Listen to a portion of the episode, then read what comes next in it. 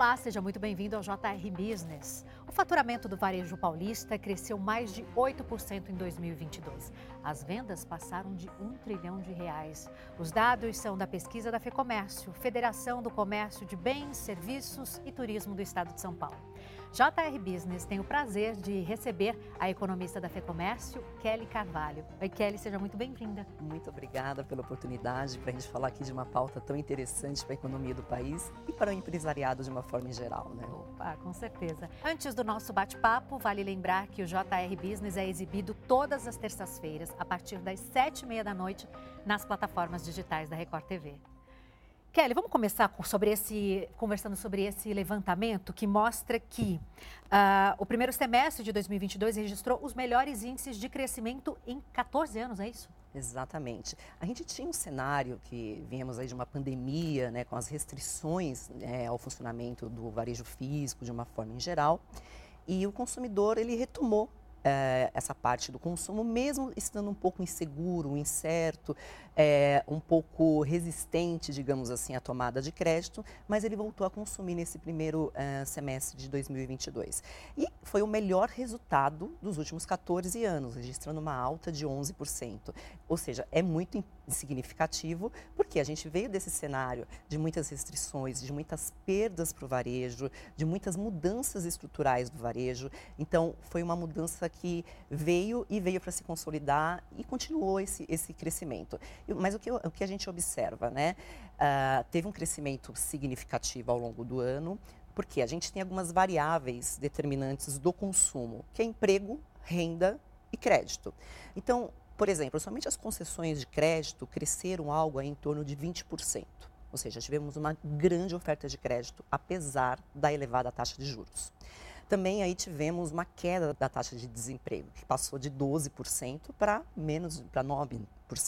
Então assim, e consequentemente um aumento da massa média real de salários. Então isso foi muito importante para que esse consumidor pudesse voltar aí ao consumo, retomando aí as suas compras. Eu imagino que com esse resultado o setor tenha ficado muito animado naquele primeiro semestre, né? Só que no segundo semestre houve ali uma desaceleração, já não rendeu tanto quanto o começo do ano. Como é que foi isso para vocês e como está agora?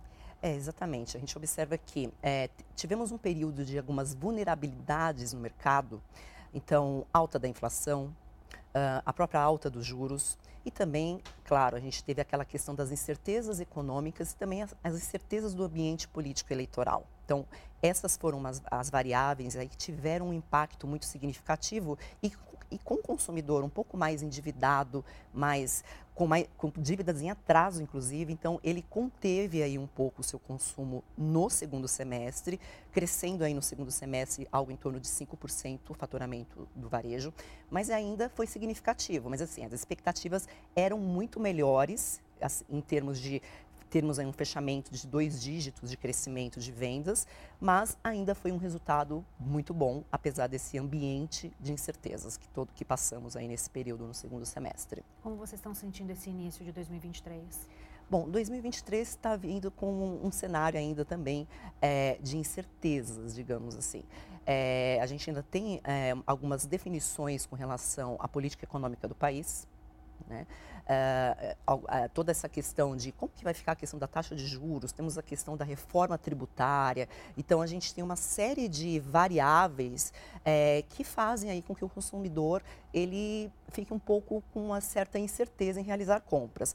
A gente vai ter um crescimento esse ano, sim, mas é um crescimento menor do que do ano passado, porque a gente tem um consumidor mais endividado, a gente tem um consumidor mais inadimplente, com contas em atraso. Então há uma preocupação muito grande com relação a isso. A inflação continua em alta. Então esse, esse consumidor ele está com seu orçamento bastante comprometido. Então a gente vê sim um cenário é, de crescimento de vendas, só que de uma forma mais desacelerada desacelerada, menor, cresce, só que não tanto como aconteceu ao longo de 2022. A incerteza ela acaba atingindo então é, o consumidor, que acaba consumindo menos, e o outro lado, como fica? Diante dessa incerteza, dessa restrição, dessa pisada de freio do consumidor? É, o varejista, né, ele fica muito preocupado. O que está acontecendo? A gente está vendo uma, um processo de mudança da estrutura do cenário varejista. É, na pandemia, é, o setor de, do varejo em si partiu para o digital. né, para as vendas online. Então, hoje, o que a gente tem é, como uma forma é, de potencializar as vendas, né? É do varejista ele integrar cada vez mais os seus canais de vendas, né? Entre o estabelecimento físico e também o estabelecimento online. Então, existe aí essa preocupação em fazer esses ajustes, ajustes até mesmo financeiros, porque quando a gente fala, por exemplo, no crescimento de faturamento de vendas, não necessariamente também significa que aquela empresa está tendo um resultado positivo é, em termos financeiros, em termos de impactos financeiros, pra, de é, retorno para aquela empresa. Porque o varejo ele já trabalha com uma margem de lucro muito apertada. Então, esse cenário está pior agora, porque a gente tem essa questão da elevada taxa de juros, da elevada taxa da inflação, tudo que corrói o poder de compra desse consumidor. Mas a saída é essa. É, o, o, varejo físico que não se adaptar, não se adequar o seu modelo, o seu modelo de negócios é, nessa integração das plataformas é, do ambiente físico, digital, melhorando a experiência de compra do consumidor, ele com certeza vai estar aí com, com o seu orçamento bastante comprometido. Então, é muito importante que esse varejista ele esteja atento a esse momento. E Kelly, qual a importância do e-commerce hoje entre os canais de venda? É, exatamente. Na pandemia teve um crescimento muito significativo. E aí falava-se muito até mesmo, é, só voltando aqui um passo atrás, ah, que seria provavelmente o fim do varejo físico, né? Só que não, é, como eu falei anteriormente, a gente vai ter essa questão da integração entre varejo físico e o e-commerce. Uh, só que, no entanto, quando a gente observa o total do faturamento do varejo físico em relação ao faturamento das, da, do e-commerce, no caso, ainda representa aí um percentual muito pequeno, em torno de 6%. Ou seja, ainda muito diferente de países mais desenvolvidos que chegam aí a 20%, 30%. Então, ainda temos é, grandes, é, um grande caminho a percorrer para que uh, o varejo, no caso do e-commerce, cresça um pouco mais. Mas, claro, o consumidor, ele ainda gosta, ele tem a preferência pela loja física. Apesar do e-commerce ele ter pego uma confiança muito grande durante a pandemia, que muitos não compravam na internet antes, passaram a comprar, passaram a ter confiança em comprar na, na, internet, mas muitos ainda preferem, por exemplo, ir na loja física, pesquisar o produto, ver o produto eh, e ter aquela questão do, dos, dos, multicanais. Né? Então, alguns consumidores eh, comprando, por exemplo, pesquisando numa plataforma online, e decidindo pela sua compra no estabelecimento físico ou comprando online e hoje com a possibilidade de escolher o estabelecimento físico que ele quer retirar o seu produto para receber mais rápido. Então ele tem uma grande chance, mas ainda estamos a passos lentos com relação a esse boom, esse crescimento muito significativo em termos de faturamento quando a gente compara o e-commerce em relação é, ao varejo físico. Você acredita que vai demorar muito tempo até que o brasileiro se acostume mais, fique mais relaxado e faça mais compras pela internet?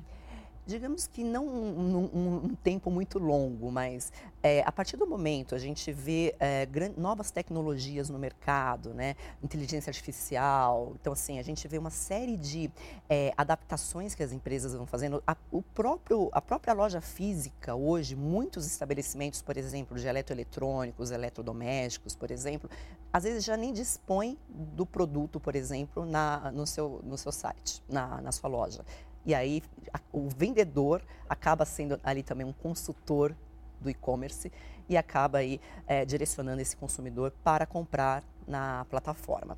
Então, existe aí um certo tempo, sim, para ganhar essa confiança, mas é, a gente está vendo uma evolução muito grande, é, inclusive com relação à proteção de dados, que muitos consumidores tinham esse receio. Hoje a gente tem a LGPD, que protege os dados desses, desses consumidores. Hoje a gente tem todas aquelas ferramentas da própria inteligência artificial, que também colabora é, para aquele consumidor. Às vezes ele está navegando numa página e ele é, recebe um anúncio daquilo que ele já tinha pesquisado anteriormente. Isso é, é inteligência artificial. Então ele acaba vendo aquilo, um anúncio, e é o que pode ter aí uma, uma compra, um, pode se resultar num, numa concretização dessa compra no e-commerce. Então, não tanto tempo, mas assim, é, predominam ainda as vendas do varejo físico, mas a expectativa é de que esses canais eles se integrem cada vez mais e que a gente tenha aí uma proporção um pouco maior das vendas do e-commerce.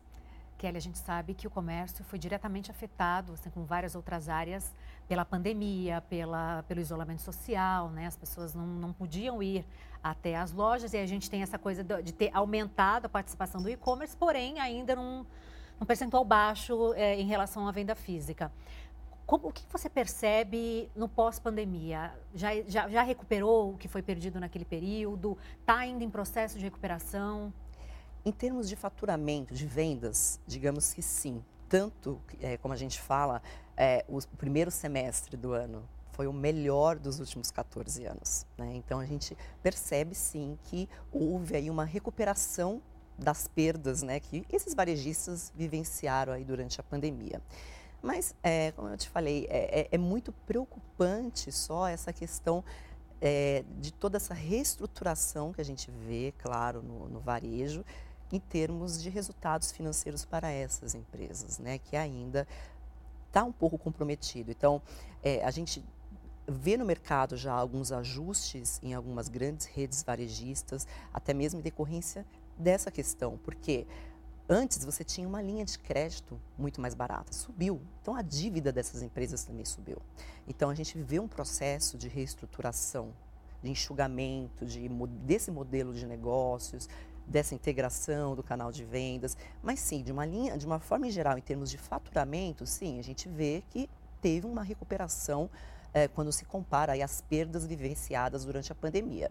Mas com relação a resultado financeiro, é, esse é um trabalho que os varejistas aqui vão ter que fazer, que é de rever as suas finanças, fazer todo um ajuste nas suas finanças para poder adequar, mesmo que reduzindo ainda um pouco essa questão da margem do, de lucro, mas para poder adequar o seu modelo e conseguir sobreviver diante desse ambiente de incertezas ainda. Né? Sim.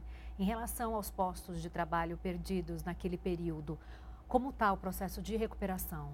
Bom, a gente observa que, por exemplo, o setor de serviços tinha sido um dos mais impactados, serviços e turismo né, tinha sido aí um dos mais impactados durante a pandemia. Comércio varejista físico, né, muitos foram para o online, então seus funcionários acabaram indo ali para consultores online de vendas, então teve essa, essa mudança. Mas serviços e turismo teve uma queda significativa. Agora a gente já vê uma recuperação bastante significativa, inclusive em turismo, né? Então, retomando, por exemplo, na cidade de São Paulo, o turismo de negócios, o que impacta em toda uma cadeia, direta ou indiretamente, ou seja, tanto nas hospedagens, uh, na questão de restaurantes, bares, restaurantes. Então, a gente vê um crescimento, uma retomada, principalmente desse turismo de, de negócios na cidade de São Paulo, e que está tá sendo bastante significativo, então está sendo muito importante isso.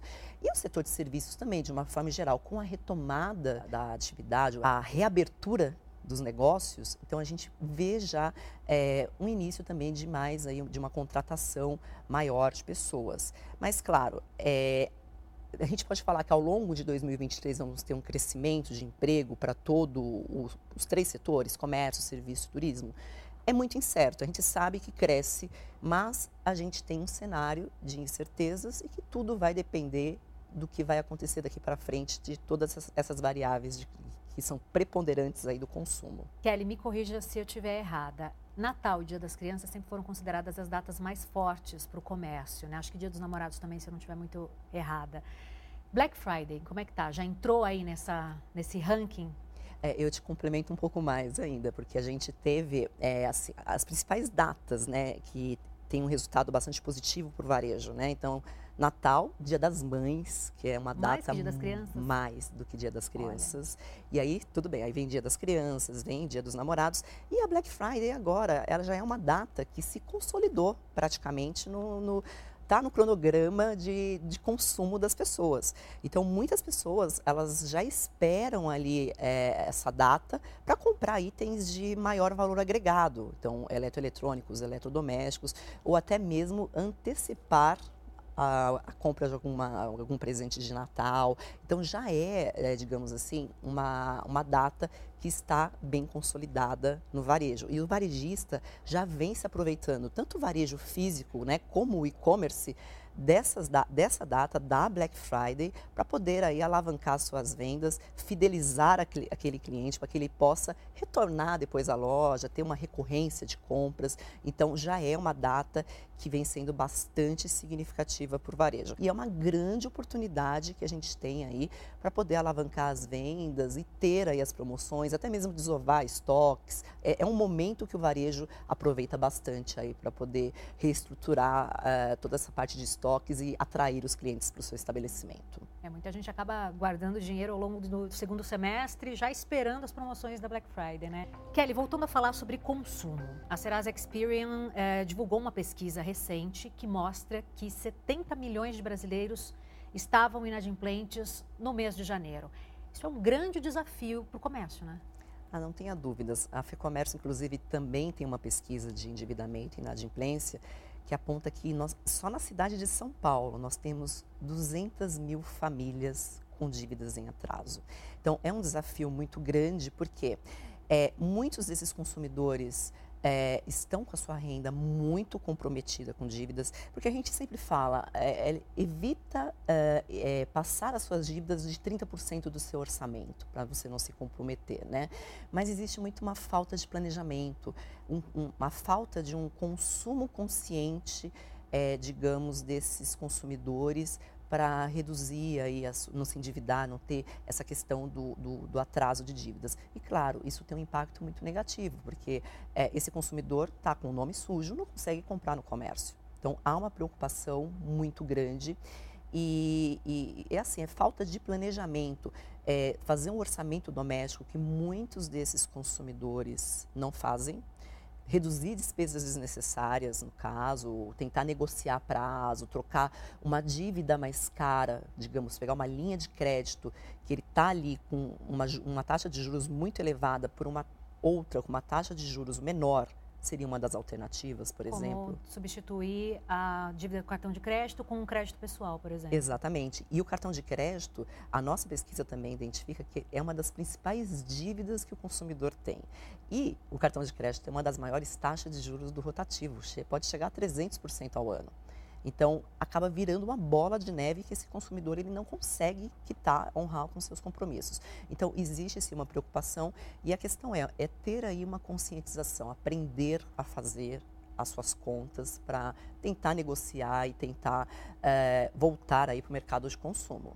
Será que essa falta de planejamento, de consumo consciente, tem a ver também com a falta de educação financeira que a gente tem aqui no Brasil? Inclusive, a discussão sobre educação financeira nas escolas é muito grande, vem ganhando mais força aí nos últimos anos. Qual a tua opinião sobre isso, Kelly? Ah, não tenha dúvidas. É, é muito importante, porque hoje a criança, o adolescente, não tem a mínima noção de orçamento, de, da importância de, de como mexer com aquele dinheiro, é, a, de ter a responsabilidade de pagamento de contas, ele não tem um conhecimento de como se organizar. Então, é muito importante que nós tenhamos aí políticas públicas que mudem aí essa questão, até da própria grade curricular, no ensino médio, no ensino fundamental, para que possa aí a gente ter é, disciplinas ou então até disciplinas extras, para essas crianças, para esses adolescentes, eles terem mais consciência do uso do dinheiro, saberem fazer um planejamento, saberem investir, saber que algum momento da vida esse, essa criança, esse adolescente vai ter que ter recursos ali emergenciais. Então, é investir, é, é, separar o dinheiro para algum, algum tipo de diversão que esse adolescente queira fazer, investir e separar um dinheiro que ele tem ali para uma eventual emergência. O brasileiro, infelizmente, não é preparado para isso. E no mesmo sentido, é, na questão, do, quando a gente fala do empreendedorismo, aproveitando, acho que é muito importante também a gente falar, assim como essas crianças e adolescentes, elas não são preparadas é, para ter um cuidado com o seu orçamento financeiro, cuidado com o dinheiro, porque o dinheiro não aceita desaforo, né? É, tem muita questão também é, do próprio empreendedorismo, porque muitos desses também podem sair e serem empreendedores. E eles não têm a mínima noção é, de como gerir um negócio, então acaba misturando conta pessoal com a conta da empresa. Então, são dois pontos muito importantes para a gente ter uma política pública focada nessas duas questões. Então, tanto na questão de um planejamento educação financeira como na questão do empreendedorismo, porque essa criança, esse adolescente, pode virar um empreendedor lá na frente. E aí envolve toda essa questão de recursos, mistura de recursos pessoal com da empresa, e aí que começam todos os problemas né, financeiros do país, aí, digamos. Então essa mudança na grade curricular é urgente, né? É para ontem, para a gente mudar, inclusive, o futuro aí nessa questão dos do, da inadimplência, dos investimentos. Exatamente. Né? Para melhorar isso para as próximas décadas, né? Exatamente. Vamos falar um pouco da, da FEComércio? Conta para gente o que a FEComércio faz, um pouco da história da FEComércio. Bom, a FEComércio ela é, uma, é, uma, é a principal entidade de representação é, sindical, patronal. Hoje nós temos em torno de 130 sindicatos filiados. A entidade ela foi fundada em 1938 esse ano, em agosto, ela faz 85 anos já. É, e uh, hoje, esses, é, todas essas empresas que nós representamos alcançam ali algo em torno de 1,8 milhão de empresas somente no estado de São Paulo, o que corresponde aí a torno de 30% do PIB paulista, 10% do PIB do Brasil, gera em torno de 10 milhões de empregos. E é uma entidade que é, defende algumas bandeiras muito importantes para o empreendedorismo. Então, a questão da reforma tributária, que na realidade nós defendemos algumas propostas de simplificação tributária, é, as, a modernização da legislação trabalhista, desburocratização e até mesmo o próprio processo de transformação digital do pequeno varejo. Então, a gente tem algumas bandeiras que são bastante importantes. E como que a gente defende, é, atua junto com esses empresários? Então, tanto na defesa de pleitos junto ao poder público, né, nas três esferas de governo, é, levando ali aquelas necessidades do empreendedor, como também na orientação para o pequeno para a micro e pequena empresa, para os MEIs, é, de como gerir o seu negócio ou como aplicar uma determinada lei no seu negócio, se adequar a, deter, a determinada nova lei que está em vigor. Enfim, a gente tá, atua nessas duas, nesses dois enfoques. Então, tanto nessa parte que nós chamamos de um advocacy, que é o encaminhamento de pleitos junto ao poder público, como em relação à orientação empresarial. Então, esse é um papel muito fundamental é, para essas empresas, para que a gente consiga fortalecer né, o setor de comércio, serviços e turismo pelo país. A FEComércio tem promovido seminários para capacitar pessoas para trabalharem com o digital. Como é que tem sido isso?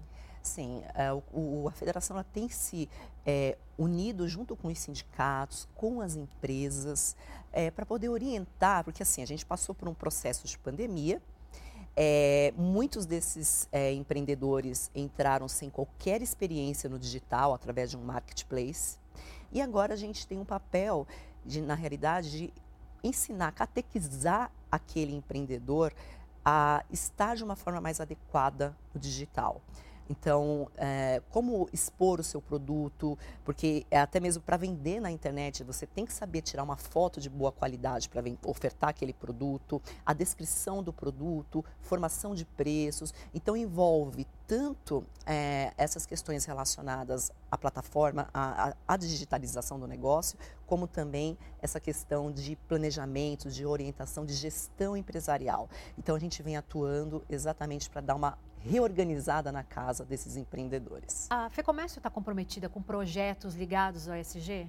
Sim, essa é uma pauta que é extremamente importante. Inclusive, a FEComércio tem hoje um comitê para debater as boas práticas, envolvendo tanto a iniciativa privada, uh, o setor público, a sociedade civil de uma forma em geral, e vem debatendo essas boas práticas para estimular a implementação é, dessas políticas de ESG dentro dos negócios.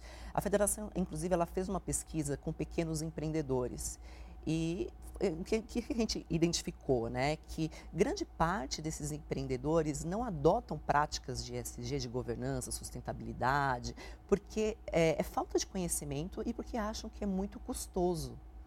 E em decorrência disso, nós fizemos um guia orientativo, que aí entra essa parte da orientação da Federação do Comércio, para essas pequenas empresas, para elas entenderem que não necessariamente é, precisa ali ter um grande investimento é, e que o ISG não é somente para as grandes empresas, é para ela também. Então, essas pequenas empresas, elas podem adotar boas ações, por exemplo, estimulando os, os seus fornecedores, por exemplo, a, a, consumirem, por exemplo, de um, de um produtor é, local, rural local, do comércio local, por exemplo, é, a combater aí eventuais práticas né, de trabalho escravo, trabalho infantil. É fundamental, né? Que isso é fundamental e a gente vê que, infelizmente, ocorre muito.